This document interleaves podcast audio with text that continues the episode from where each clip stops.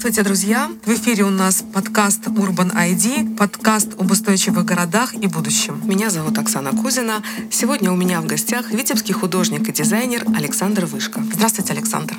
Э, добрый день. А, мы будем говорить э, об одной из целей устойчивого развития – устойчивые города и населенные пункты. Для устойчивых городов, э, кроме климата, энергосбережения, зеленых насаждений, важную роль играют улицы, дизайн, городская среда?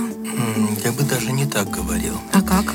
Есть очень много факторов, которые влияют вообще на город, на место, где он расположен. Это все объективно, это все неизменяемое. И э, единственное, что изменяемое, это та среда, которую мы создаем непосредственно в этом пространстве. И здесь важно понимать, что а, город э, уже стоит, город — это объективная данность, но мы должны научиться жить в этом городе, преодолевая те вызовы, которые есть сегодня, преодолевая климатические проблемы, энергетические, транспортно-логистические. Вот если город э, сравнить с человеческим организмом, в данном случае, это было бы, наверное, уместно. И уже дальше э, про него говорить, как про живое существо э, со своими потребностями, функциями, желаниями, ну и, возможно, даже мечтами. Как, по-вашему, городам, кроме архитектора, нужен дизайнер? Мне как-то повезло. Я в свое время оказался в Эндховене на неделе э, международного дизайна и познакомился с главным дизайнером Эндховена. Не архитектором, а дизайнером. Главный дизайнер mm-hmm. Эндховена. Вы знаете, что городские власти, даже э, самый главный среди тех, кто занимается решением всех насущных проблем, никогда на себя не берет ответственность по именно художественно-культурному дизайнерскому оформлению города Эндховен. Поэтому он считается одним из красивейших городов э, в Европе. То есть это действительно уникальный. И куда бы ты ни посмотрел в, люб- в любом месте, бери фотоаппарат, фотографируй, и это эстетическая картинка, которая в любом исполнении не потеряет, э, так скажем, вот, вот своей вот этой первичной свежести, когда ты ее увидел. То есть это настолько, настолько классно все. С разных точек, куда бы ни подошел, что бы ни сфотографировал, оно все держится, оно все классное. Потому что там нету случайных мест, там нету ни одного места, которое не требует, не требует э, внимания дизайнера. Потому что там ходят люди, начиная с очень маленького возраста, и они это в себя впитывают. А скажите, вот вы относитесь к старым застройкам, а с каким э, отношением их нужно оставлять как есть, либо их нужно модернизировать, или нужно модернизировать среду, или нужно модернизировать интерьер. А, как их сделать вот этими бриллиантами, которые бы заиграли?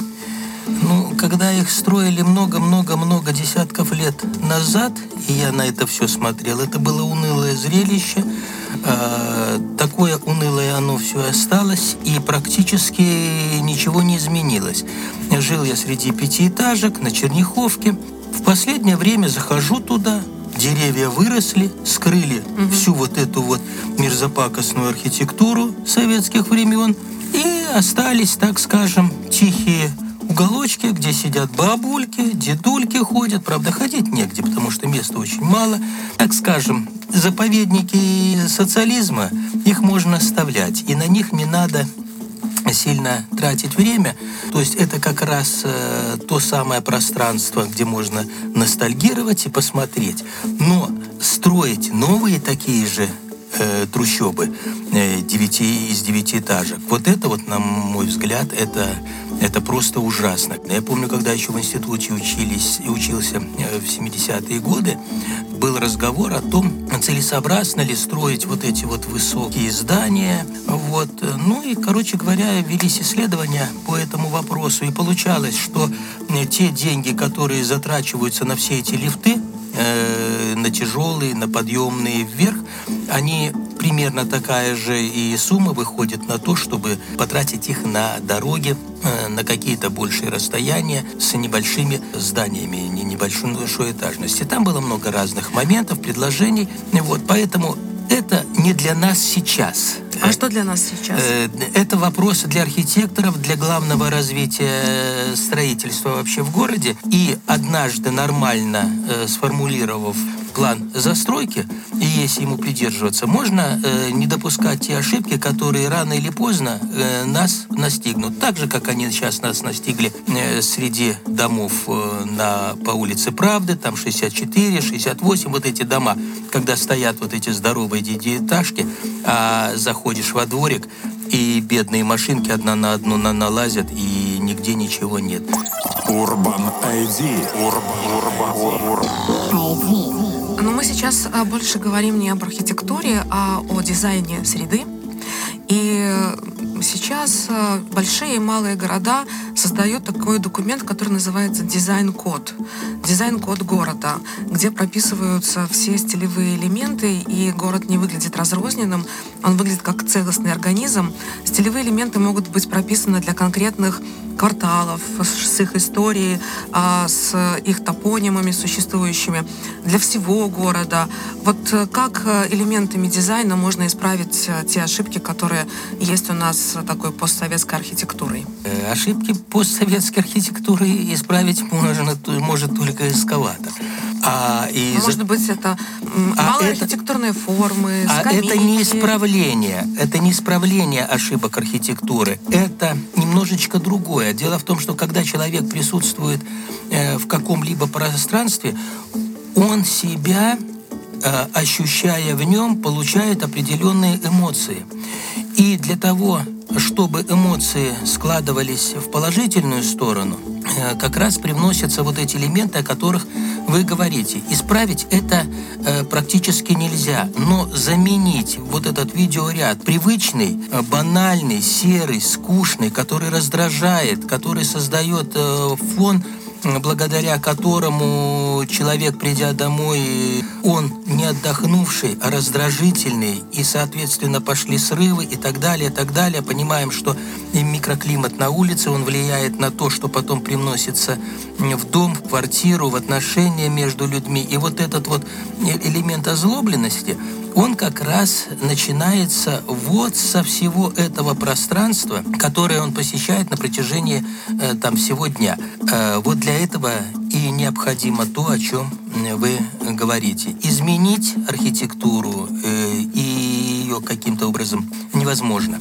Но создать элементы, которые э, не дадут возможности воспринимать ее так убого, как она воспринимается – это да, это бывает. И вот тут вот возникает очень много разных моментов. Но э, самое удивительное, что для того, чтобы это работало, все это необходимо делать в комплексе.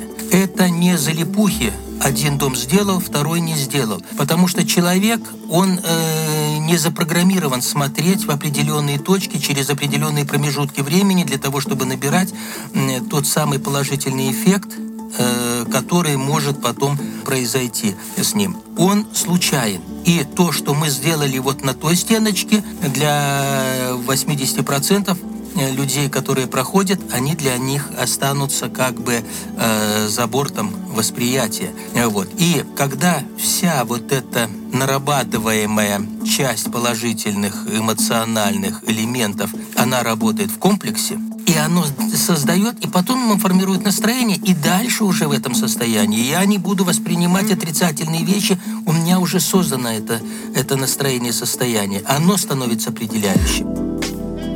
Урбан ID. Урбан. ID. Сейчас говорят, что а, архитекторы, архитек, слово архитектор переводится как строитель, и они действуют как строители. Их задача а, расположить определенный дом в определенной точке. Сейчас критикуют архитекторов за то, что они не мыслят ансамблями, а как раз с разными видовыми точками, разного размера архитектурой, а разными моделями поведения в городе, потому что есть дети, которые видят определенный уровень, есть взрослые, которые спешат и видят определенный уровень города, есть люди, которые прогуливаются туристы, для них это другой город. А есть пожилые люди, которые сидят на скамейке, для них это четвертый город. Наверное, все-таки я бы вернулась к дизайну и о том, что город надо мыслить как ансамбль и как единое, но разное для разных моделей поведения в городе. Вот вы практически обозначили, что я, о чем я перед этим говорил. Это называется простым словом зонирование. То есть мы делаем зоны, которые не противоречат одна другой, а которые вливаются. Зона для пожилых людей, она соприкасается с зоной, которая сделана для детей, то здесь будет уютно и бабушкам, и детям, и школьникам, и кому угодно. Если мы делаем, что эта зона сюда еще входит, э, в, в это же пространство входит зона э, взрослого человека, им и здесь будет комфортно.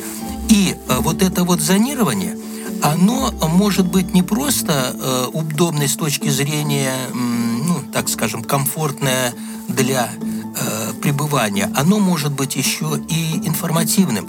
То есть благодаря этим зонам немножечко начинаем задумываться дети. Основная задача ребенка какая? Учиться, понимать, опыт, опыт. опыт набирать и все остальное. То есть это приобретение знаний, навыков, умений, это двигательные какие-то, моторика, прочее, прочее, прочее, прочее. То есть здесь сразу э, подразумевается целый ряд э, каких-то элементов, которые будут э, способствовать развитию всего того, что выше было перечислено. Вот. И эта зона будет выглядеть вот таким образом. Но информационная вот эта часть, информативная, она может быть и для взрослых, которые в какой-то момент упустили этот момент. И он тоже может сюда притягивать и тоже давать какие-то интересные вещи. Взрослым вопросы, взрослые начнут отвечать. Опять же, тема для общения. Это сейчас э, модно э, ставить э, качели для взрослых, всякие игровые площадки, где могут время проводить не только дети, а скажем, там 5-7 лет, но и взрослые, чтобы даже те а, площадки спортивные, подвижные а, были рассчитаны на разные модели поведения, на разные возраста, чтобы город был комфортным для всех. Вот мы подошли к самому главному, что когда мы делаем город, мы делаем не тумбочки, скамейки, а мы делаем процесс, мы создаем процесс, комфортный процесс. Ну хорошо, будут дети ползать э, как букашечки по этим маленьким э, лесенкам и прочему, прочему.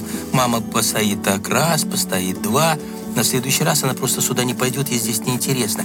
А когда мама втянута в этот процесс, при том э, не так, что ребенок ее за руку туда втянул, а у нее самой возникла потребность помнить э, какие-то там моменты веселые. И тогда получается вот этот вот... Город для всех? Да, да, да, да. То есть это получается, вот представляете, я уже об этом говорил, слоеный пирог. Вот если мы создадим город, где будет такой слоеный пирог, при том этот пирог будет, все слои будут в любом месте, э, так скажем, угадываться, но пусть немножечко в разном процентном содержании. То есть вот в этом месте для всех, но акцент для молодежи. В этом для всех, но акцент э, пожилого возраста. И тогда в этот пирог мы можем вклинить как раз вот это старое здание, культурное наследие, то, о чем мы с вами мы говорили в самом начале.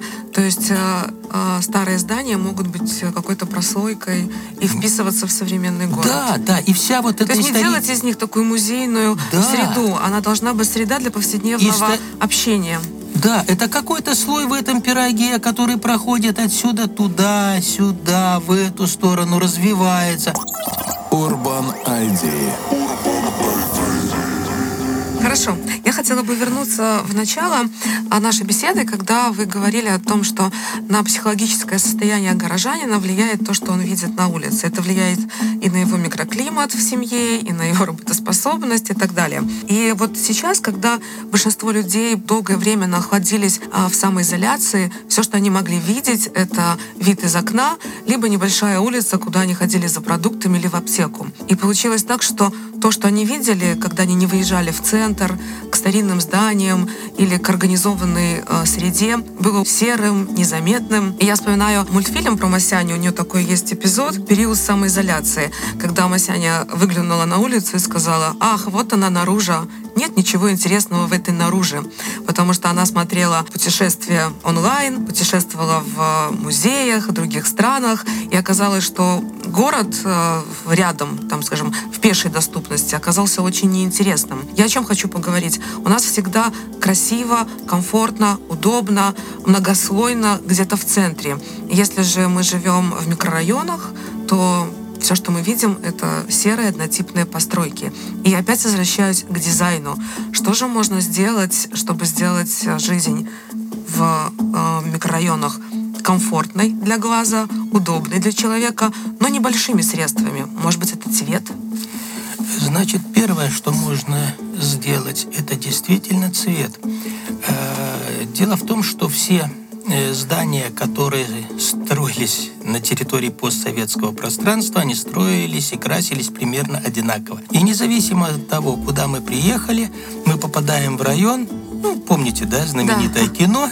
Любимое кино Любимое кино на Новый год, да. Э, что отличить практически одно другого невозможно. Даже вот эти вот э, несчастные, страшные, убогие, материализованные объекты для жилья, если их интересно э, окрасить, и в каждом городе будет именно своя фишка, свой код цветовой. Как это будет сделано, мне кажется, уже это, э, так скажем, выделит этот город среди всех остальных. Такое уже произошло, ну, после перестройки, после вот этого развала СССР и прочего-прочего. Вот э, в Европе э, Советский Союз, он насадил и туда э, такие вот здания, подобные тем, которые у нас. Но венгры изумительно это все дело открасили, и там целые кварталы, где вот такие вот убогие дома –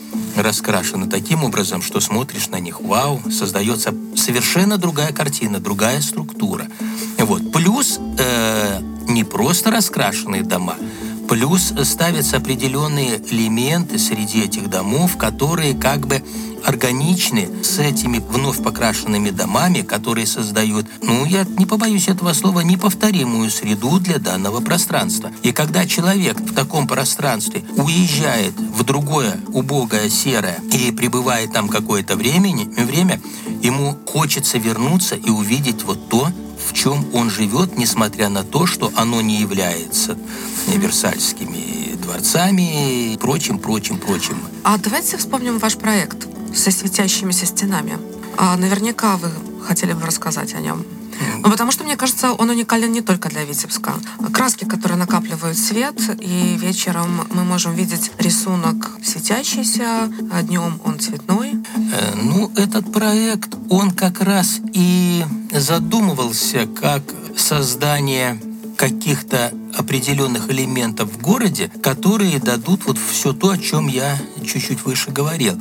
Э, дело в том, что эти краски используются по назначению в том случае, если мы находимся в пространстве, которое слабо освещенное. То есть это не для центральных улиц. Это именно как раз вот для этих домиков, темных проходов и так далее, и так далее. То есть таким образом мы решаем еще вопрос безопасности. Да, да. Да, и тогда, если мы по-нормальному э, точечно делаем вот такие вот элементы внутри вот таких вот сложных городских структур, э, то мы можем неказистые совершенно вот эти вот переходики, э, Междворовые пространства. Междворовые пространства. Ну, или смотрите, детский садик, он, например, очень интересно смотрится, он всегда живой днем. Угу. Как только ночь, света там нету, темное здание – хотя э, они построены таким образом, что на них э, имеются э, большие плоскости, которые можно каким-то образом преобразить. И вот если этот детский садик, и вот оно все черное, неокрашиваемое,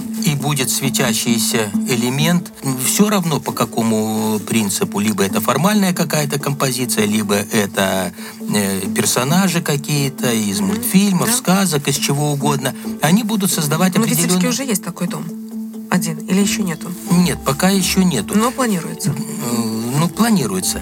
Э, вот на этих стенах э, очень хорошо бы смотрелась вся вот эта вот светящаяся графика. И а... она становилась бы вот в этих пространствах своеобразными маячками. Да. То есть там светится, там светится, там светится. А знаете, вот это есть европейская практика, когда на подоконник окна ставится небольшая лампочка или свет для того, чтобы вот нарушить эту темноту ночную, и кто, кто возвращается поздно, мог понимать, где он находится. То есть просто граждане заботятся о своих же горожанах.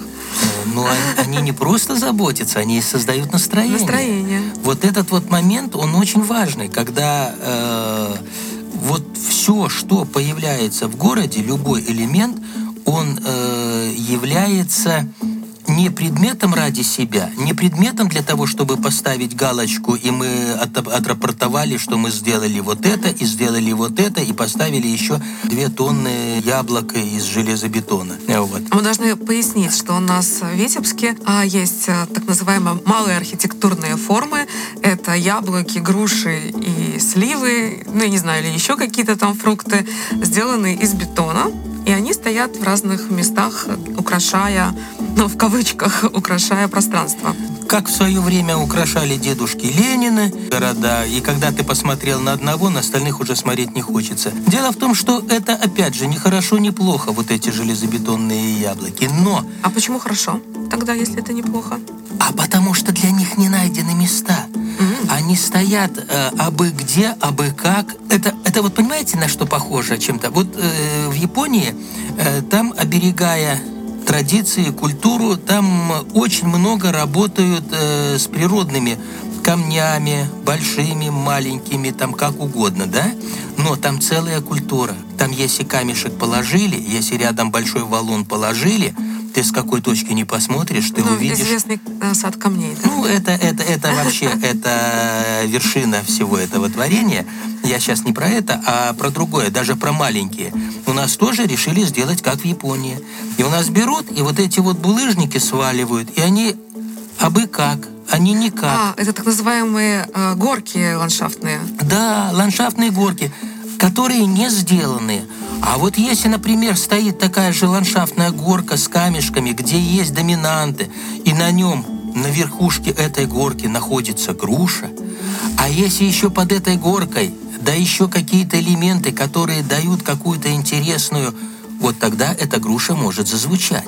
А когда они просто так были в грязи, и вот такие вот, и потом при, приходишь домой, смотришь на эту грушу, и тебя мурашки так... Ух.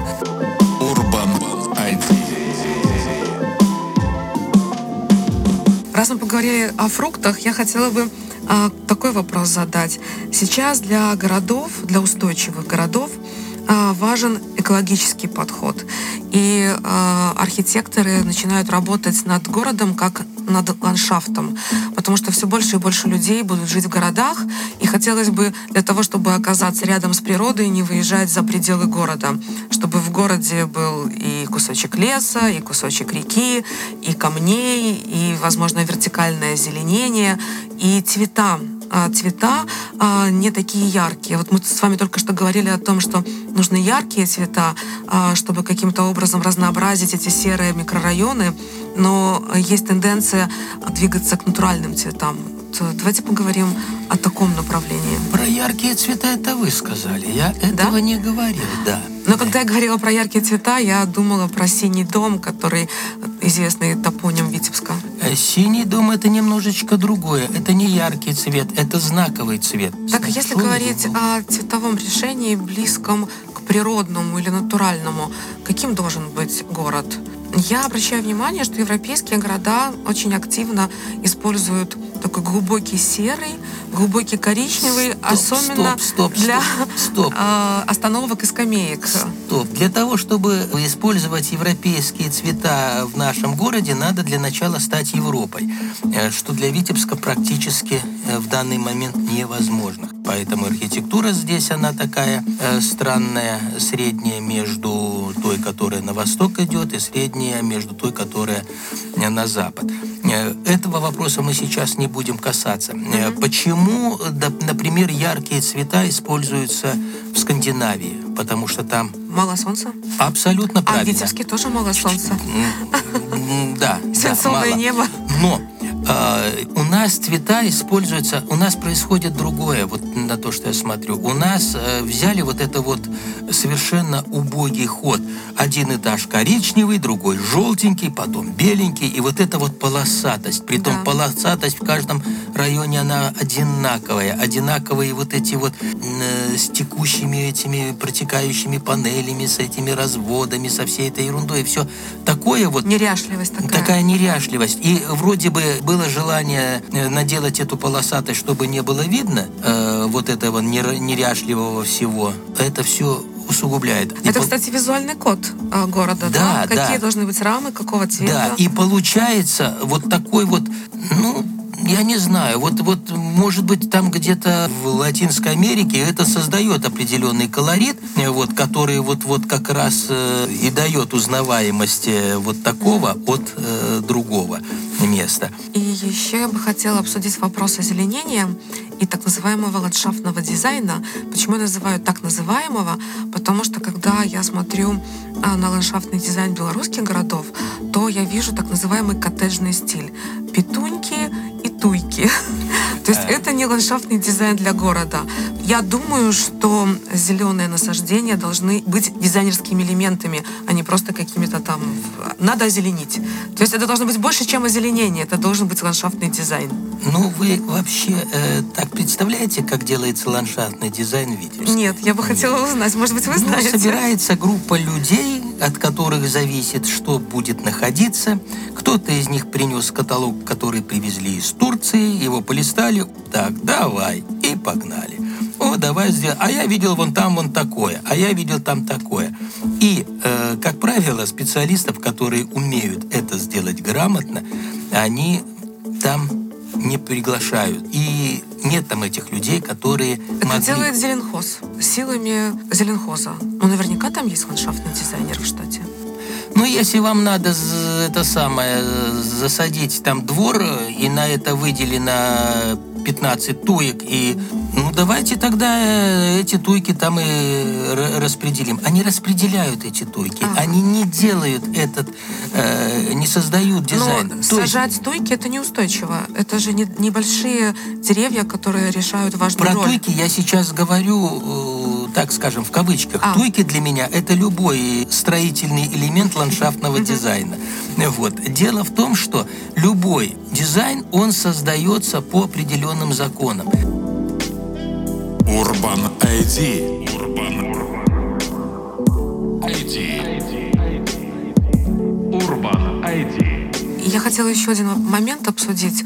Сейчас в европейских городах, чтобы сделать озеленение устойчивым, используют многолетние травы а, разной фактуры. Называется это квази-природа, как бы природа. А, то есть они могут быть там же высокие, цветущие, колосистые и так далее. Когда я об этом рассказывала а, здесь, в Беларуси, мне говорили, это скучно. Ну как же, травы это скучно. Петунья это же ярко и красиво. Вот просто интересно, с точки зрения дизайна, как вы считаете, все-таки травы в городе это может быть интересно? Скажите, пожалуйста, цветы – это весело, радостно? Да, цветы это весело, радостно. А теперь другой вопрос. А цветы на кладбище – это радостно, весело? Ну, Другой, другой смысл. О, видите, если по функции вот этот предмет призван решать вот такие задачи, вот этот, вот такие задачи, то нам важно сначала поставить ту задачу, какую мы решаем, а потом мы в нее привносим те элементы, которые в состоянии ее решить. Хорошо, давайте подытожим. Итак, дизайн. Мы с вами обсудили а, несколько направлений. Дизайн а, в ландшафтном а, дизайне городском, дизайн микрорайонов, а, дизайн а, пространств городских, а, цвет для зданий, сохранение культурного наследия и, а, так сказать, вплетение его в современную городскую среду. Получается, что нашим городам не хватает дизайнера. Абсолютно верно. Александр, спасибо вам большое за разговор. А, Он был очень содержательным. Итак, в эфире у нас подкаст Urban ID, подкаст об устойчивых городах и будущем. I. Урбан ID.